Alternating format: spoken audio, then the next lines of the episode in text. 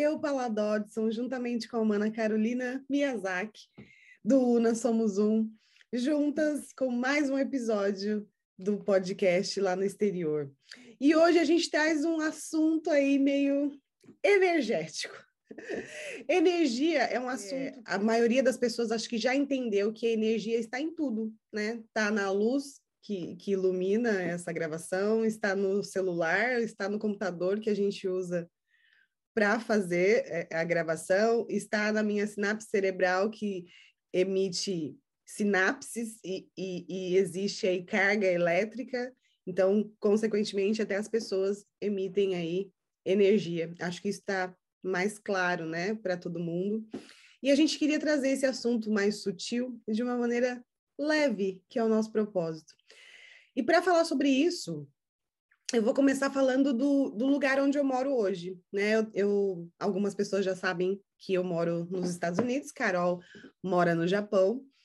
E aqui, mais especificamente no sul dos Estados Unidos, é, algumas pessoas já caracterizam o sul dos Estados Unidos como energeticamente pesado. Sabe como você chega num ambiente, sei lá, na casa de alguém, numa festa, e fala, nossa, tá esquisito o ambiente aqui. Isso é energia, né? Nada mais é do que você sentindo a energia do ambiente. E algumas pessoas caracterizam é, a energia aqui desse país, desse, desse pedaço dos Estados Unidos especificamente, como pesada, justamente por conta que foi aqui que aconteceram a, a, a história dos Estados Unidos de racismo, de escravidão, de segregação, aconteceu na maior parte bem mais pesada, a parte mais pesada dessa história aconteceu aqui. Então, energeticamente, há quem diga que essa parte é naturalmente mais pesada. E aí acontecem alguns episódios, né, em geral, na, dentro da comunidade brasileira e, obviamente, né, dentro do, do junto, aliás, dentro do, de toda a comunidade e mais especificamente na comunidade brasileira, que é o meu foco aqui, às vezes acontecem alguns episódios que as pessoas atribuem à energia do lugar.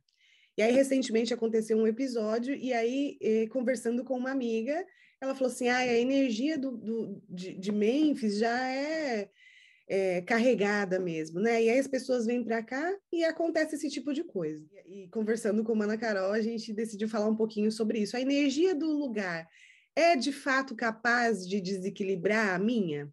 E aí, Mana Carol, o que, é que você acha? Eu acho que sim, mas também existe um porém, né? Existe um porém muito grande, porque é, dentro da, da minha visão, e, e eu gostaria também de saber da sua, é, ambas como terapeutas formadas no mesmo lugar, né, e cada uma com a sua visão de mundo, eu acredito assim que a gente, para a gente falar que é somente do lugar, é, a gente estaria tirando a nossa responsabilidade de estar ali, de pertencer àquele lugar, né, provisoriamente, passageiramente, né, porque a gente está aqui passa, passageiramente, né.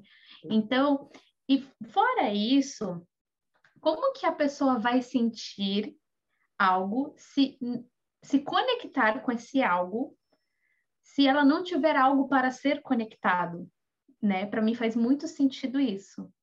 Sim. E para você? Também, também. a gente só reconhece o que a gente conhece, né? Então, para que é, é, a energia ruim de um lugar, ruim entre aspas, né? Porque a energia é energia, boa ruim, ela tá ali pra, por um propósito. Mas as pessoas, eu vou falar ruim para as pessoas identificarem, né? A energia ruim de um lugar, ela só, ela só vai conectar se tiver um polo, polo aberto para que ela entre, né? Então, é, aquele ruim, vou colocar até entre aspas esse ruim, aquele ruim precisa estar dentro de mim para que se conecte comigo, né?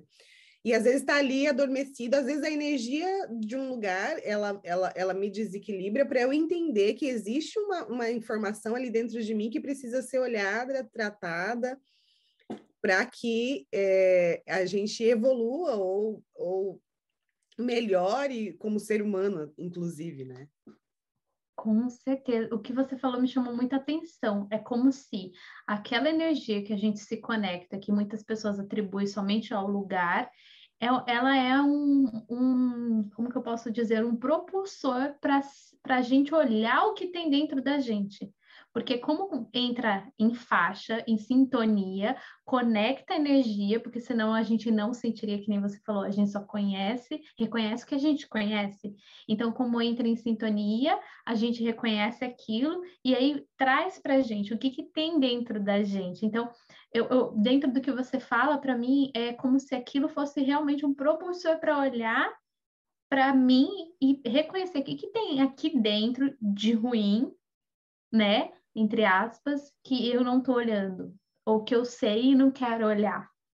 Não é? Exatamente. É? E isso, quando a gente coloca um, esse olhar que tudo acontece para o bom, para o justo e para o belo, é, e esse nem sempre foi um olhar natural para mim, né? Óbvio que eu também, lá atrás, eu também tinha esse olhar de, nossa, esse lugar é ruim, nossa, eu vim para cá e tudo de ruim aconteceu. Eu atribuía ao externo, porque eu estava para fora, né? Eu não estava com essa autorresponsabilidade de que cada um está onde se coloca, e se eu me coloquei aqui, tem um propósito, né? E se eu tô, estou me desequilibrando, aquilo também tem um propósito, não é para me é, para me colocar num, num, numa posição ruim exatamente, é para eu é, realmente enxergar que existem coisas dentro de mim que eu preciso tratar, mas como as pessoas não sabem lidar com esse interno, né? A maioria das pessoas não sabe, eu não sabia lidar com, com, com o interno, então a gente vai cada vez para fora cada vez mais para fora. Quando algo desequilibra dentro, a gente procura fora. E aí a gente vai para os excessos, né? Aí a gente vai. Eu fui para o excesso de bebida, de balada, de. Fui para o excesso do fora, fora, fora. Aí cada um vai para um lugar, né? Vai para o excesso de compra, excesso de comida, excesso, excesso, excesso, excesso de droga, excesso de remédio, excesso, os excessos. E aí esses excessos é que acabam me levando para algum lugar que realmente aí sim fica ruim, porque eu, aí eu, a gente vai se distanciando cada vez mais da gente mesmo. Com certeza. E, e, tudo isso, para mim, faz muito sentido. E tudo isso, quando a gente entra, para mim, assim, quando a gente entra em sintonia, né? Quando existe essa conexão de que nem você trouxe, né? De perceber o que o país, né? O lugar é, é pesado, aquilo a gente não está sentindo somente o que é nosso quando a gente entra em conexão com aquilo, mas todo o peso de tudo aquilo. E aí você fala da história daí, né, que aconteceu mais no sul, toda aquela aquela aquela energia que está ali naquele lugar, a gente se conecta com aquilo, né? Então, muitas vezes fica mais pesado para a gente. Sim, e se a gente for destrinchar um pouquinho, o que que tinha ali? Dor, ódio, revolta, injustiça. E aí tudo isso, quem não tem dor dentro de si? Quem não tem revolta? Quem não tem sensação de injustiça? Quem, entende? E, e não, é, não, não, não, necessariamente vinda da mesma coisa, né? Do, do, mesmo episódio, mas dor é dor. Não, não necessariamente eu preciso do endereço dela. Dor é dor e dor dói. Né? Injustiça é injustiça, injustiça dói né? Não, não, não importa de onde veio, né? Mas se eu, se eu, se eu vim de, sei lá, da Alemanha e, e, e, caio aqui nos Estados Unidos, as dores se conectam de alguma forma. Se eu venho do Brasil. E aí eu queria puxar aí, no Japão também tem essa. É, as pessoas identificam aí com essa facilidade alguma dor que venha do país, da, da, do ambiente, do estado, da cidade? Como é que é aí no Japão? Com certeza absoluta. Aqui, é, e é inter... nossa, é uma coisa que até veio agora que eu nunca tinha parado para pensar, Mana Paula. Você já tinha parado para pensar? Gente, veio aqui como uma luz agora. Você já tinha parado, para pensar que a gente está em país que foram inimigos? Eu e você? Embora e que hoje tem uma lista. Nossa, olha, olha que louco isso.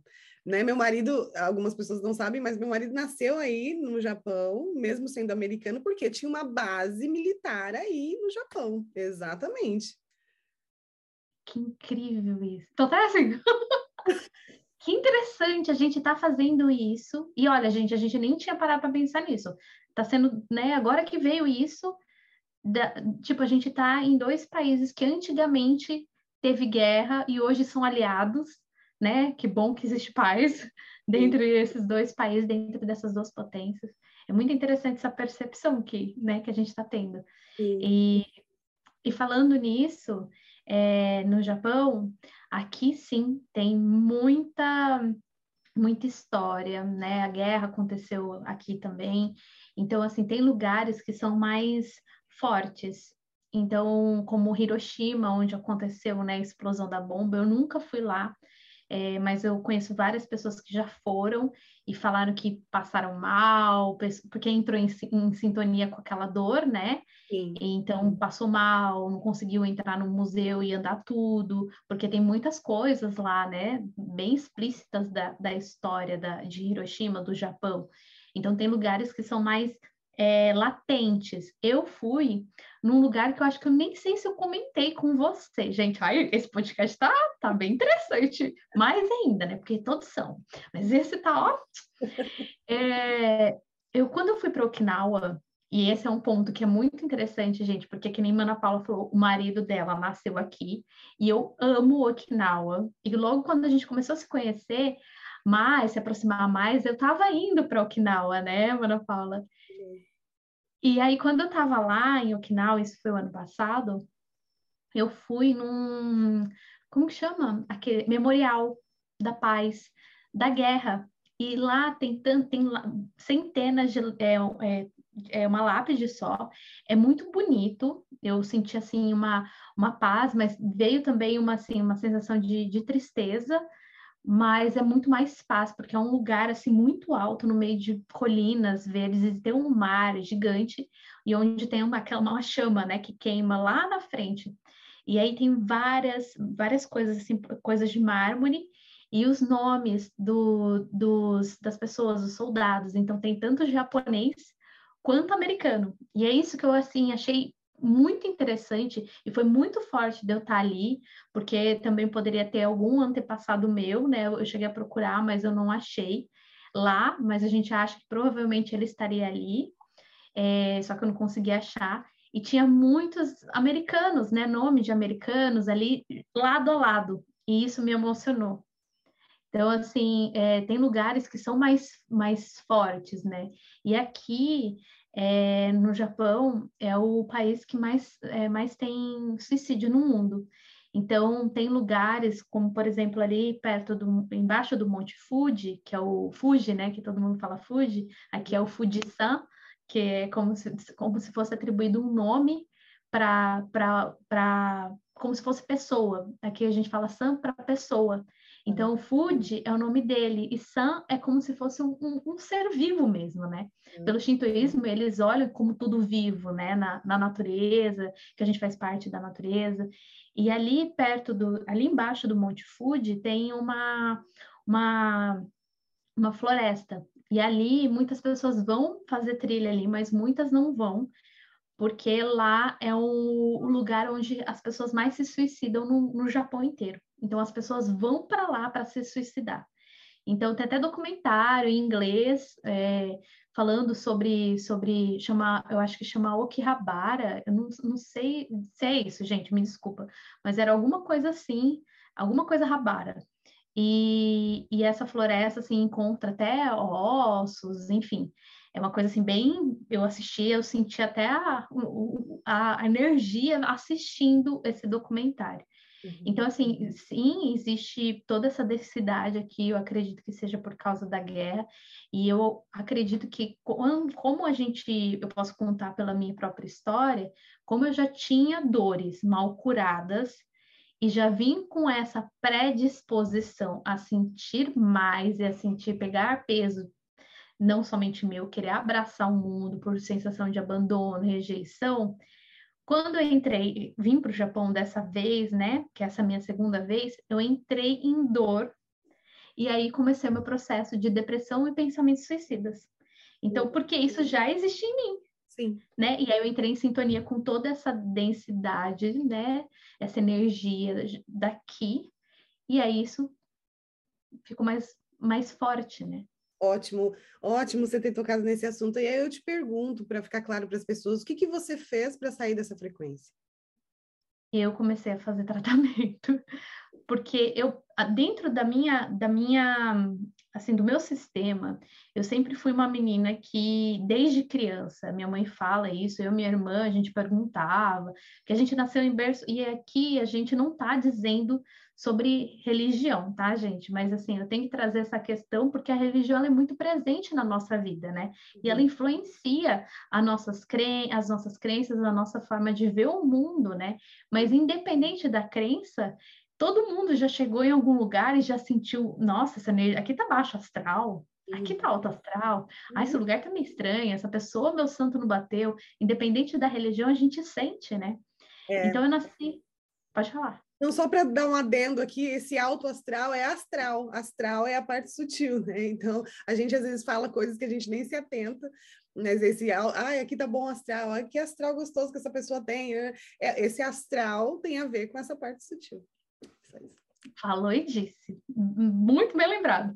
E aí, é, a gente nasceu na igreja católica, mas a gente sempre perguntava as coisas para minha mãe, ah, isso, mas por que santo?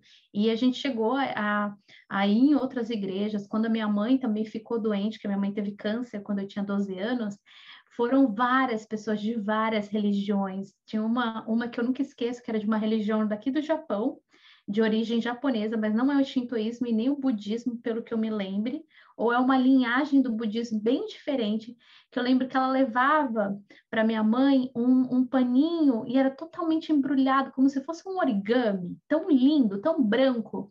E ela abria, e ela ia de kimono para casa, para nossa casa, e ela abria o, o, o paninho, tinha arroz cru que era como se fosse meio, meio que uma hoxa dentro dessa religião, com poder curativo, como se fosse o corpo de Cristo no arroz. E aí a minha mãe comia esse arroz, mastigava, eu queria experimentar. que tinha aquela coisa, né? Então, assim, a gente sempre foi é, mais assim, aberta. E eu nem sei por que, que eu estava falando isso. Qual, qual foi a pergunta? A gente já viajei.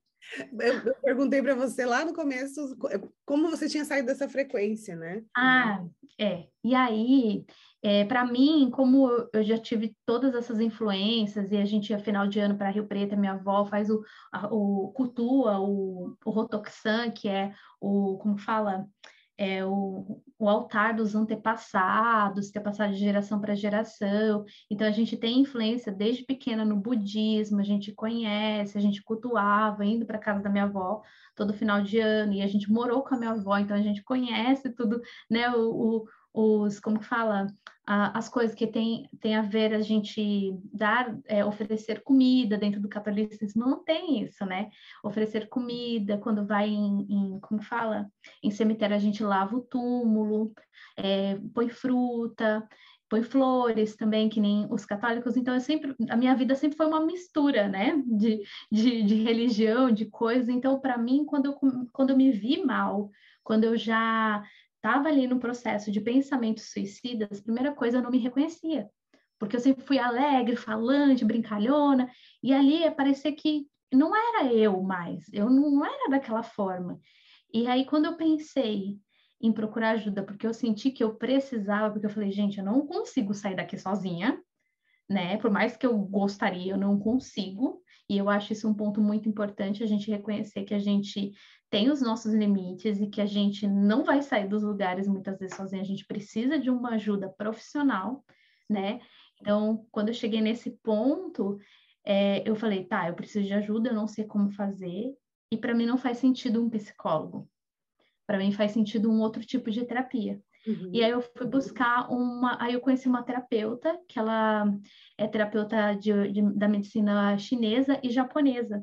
E dentro da medicina japonesa, é, onde também tem a acupuntura japonesa e também tem a acupuntura chinesa e a medicina é, tradicional japonesa, eles têm como base os sete corpos de existência. Uau.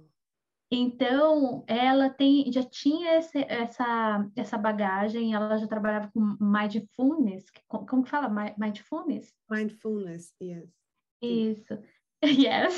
Ai, que lindo. Yes. É que eu, eu deixei uma mente do, do português para entrar na mente do inglês, e aí deu nisso, gente.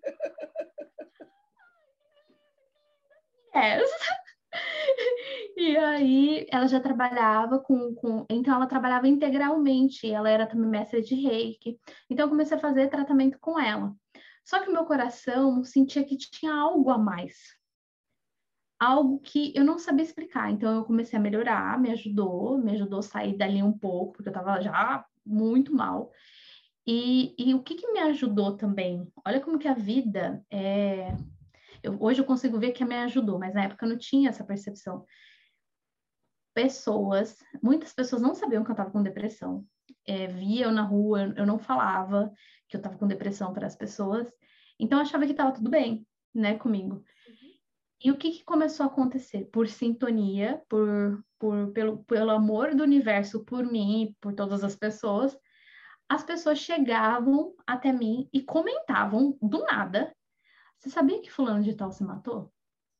Uau. E, tipo, não foi uma. Eu acho que foi umas seis pessoas. E foram muito perto uma da outra. E quando essas pessoas chegaram e falaram para mim, eu tava ainda, tinha começado, eu fiz poucas sessões com ela, né, com essa terapeuta, que ela é maravilhosa, mas dentro do meu coração precisava de outro, outro caminho, né? Uhum. Então, eu senti que eu precisava daquilo naquele momento, e senti que aquilo que essas pessoas que estavam me trazendo essas informações foi um chacoalhão do universo falando: acorda, olha o que, que você está fazendo com a tua vida, olha como que isso está acontecendo, é isso que você quer de verdade para você? Porque quando veio a informação que eles já tinham se matado, essas pessoas, parece que me deu um tum, assim, como se eu tivesse levado um choque, porque a, a, a sensação que eu tive da depressão e dos pensamentos suicidas, eu falo que o mais próximo de palavras que eu posso explicar é como se alguém falasse algo para você e as palavras passassem por você. É como você tá tão desligada já do teu corpo físico, é como se fosse uma linha muito fina ligando o seu espírito, a sua alma no corpo físico, que as palavras passavam por mim e era um vazio que não fazia sentido mais nenhum. Era uma vida sem sentido, mas eu cheguei no ápice, né, no, no pico do negócio para poder olhar para isso. E então, quando eu fui fazer o tratamento, me ajudou e tal, e eu fui procurando. Foi depois de um tempo que eu encontrei o humanoterapeuta. Então, eu nunca passei por, por psicóloga sozinha. Nunca. Entendi. Entendi. E, isso é, é um relato muito forte que você está trazendo, né, Carol? Porque quantas pessoas não têm essa sensação de vazio, dessa, essa, essa depressão que nem todo mundo coloca, dá, dá importância para ela, e, é, e olha onde pode chegar, né? Essa, esse vazio. Eu sei, é, o vazio também senti que foi esse vazio que, que me fez buscar algo, mas eu estava muito para fora, então eu, eu, ainda entendia que era o externo que ia me preencher, que ia preencher esse vazio. Mas o vazio é uma coisa é, incrivelmente desconfortável, né? Porque você não não é preenchido. Quando a gente está fora da gente, a gente não consegue se preencher com nada, nem com o amor das pessoas, nem com o acolhimento do outro, nem chega um, um, um, uma fase que nem as, os paliativos te preenchem, bebida, droga, é, excesso de compra, sexo, nada te preenche. E, e, é um incômodo tão forte que, que, que você fica é, perdida no tempo e espaço. É mais ou menos isso que eu, que eu, que eu me colocava. Eu fiquei perdida no tempo e espaço. A gente não se preenche mais de nada quando a gente não tem a gente, né? É incrível Nossa. isso. É, é uma coisa que, é, que nem a gente falou da outra vez, né? No, acho que foi no podcast anterior, e eu acho que a gente sempre vai voltar a falar disso aqui, que também está dentro do nosso propósito, é, é insustentável isso. É insustentável. Quando a gente não tem a gente, é insustentável. É insustentável. E é uma procura que pode ser muitas vezes desenfreada demais, porque é uma é um pedido de socorro da nossa alma tão grande que a gente quer calar, quer calar a boca desse pedido de socorro, ao invés de olhar para ele. Muitas vezes não quer nem se matar, né? Quer calar esse, esse, esse pedido de socorro da alma. É, era é, o que eu sentia. É ensurdecedor, né? É. É, era uma dor tão grande que eu sentia, e aí que a gente está falando, né? Era a minha dor e eu conectava com a dor de todas as pessoas que já se mataram, que todas as pessoas que estavam pensando em se matar, com toda a dor da guerra, da, da, da, da, da perda, do, de ficar longe da família, porque não, não somente se conecta com, com coisa, a guerra separou famílias. Então, eu se conectava com a dor de eu estar aqui sozinha, né, sem a minha família. Então, pensa o tamanho da bola de dor que eu me conectava. E aí, aí eu já posso até trazer uma coisa que está tá me vindo aqui, é quando a gente trata essa dor, a gente pode olhar essa dor, pode se sensibilizar, mas não nos influencia, porque a gente já curou. Não, não existe mais aquela, aquela, aquela massa, né, que a gente chama de massa, aquele bloqueio, aquela, aquela coisa que faz conectar e pum, coloca a gente lá para baixo, né? É, então não tem a densidade que coloca a gente lá para baixo. Aí você fica mais sutil, mais leve, e aí você consegue ver a, a, a, por outras perspectivas, inclusive. Que foi o que aconteceu comigo também, pegando esse gancho aí. Também, quando eu cheguei aqui, eu também me sintonizei com as dores do lugar, né? Principalmente por ser negra, a, segregação, e, e por ter uma dor da rejeição que nunca existiu fisicamente essa rejeição, mas é, era uma dor que eu carregava. Quando eu chego aqui e me deparo com esse país energeticamente segregado, é claro que isso já se dissolveu bastante, mas energia é energia, né? Está impregnado no, no ambiente, né? No tempo e espaço. E eu me conectei com isso, né? Então, é, também as minhas dores também, né? Tomaram uma proporção grande. Só que rapidamente, eu já estava, quando, quando a minha dor tomou essa proporção muito grande, eu já estava, inclusive, passando por um bloco de manoterapeuta por outros motivos. Então, startou bem no meio de um bloco, e aí foi ali é, tratado, né? E aí, quando eu me dei conta de que eu me sintonizei com algumas dores aqui, é, eu já estava em tratamento, graças a Deus, e aí é, isso, não, isso não tomou outras proporções. E aí é isso que você fala. Hoje eu olho para todo para toda a dor que envolve, eu sou capaz de entrar num museu, eu sou capaz de assistir um filme com outro olhar. E aí eu não me conecto mais com a dor, porque eu me conectava com a dor de tudo isso. Eu me conecto hoje com a força que vem dessas pessoas. E, e, hoje eu consigo ver de uma outra perspectiva. Então, é, a gente fica mais leve, podendo somar no bem-estar das pessoas, ao invés de somar na dor, que a gente não acrescenta em nada, e muito pelo contrário, né? Nossa, lacrou.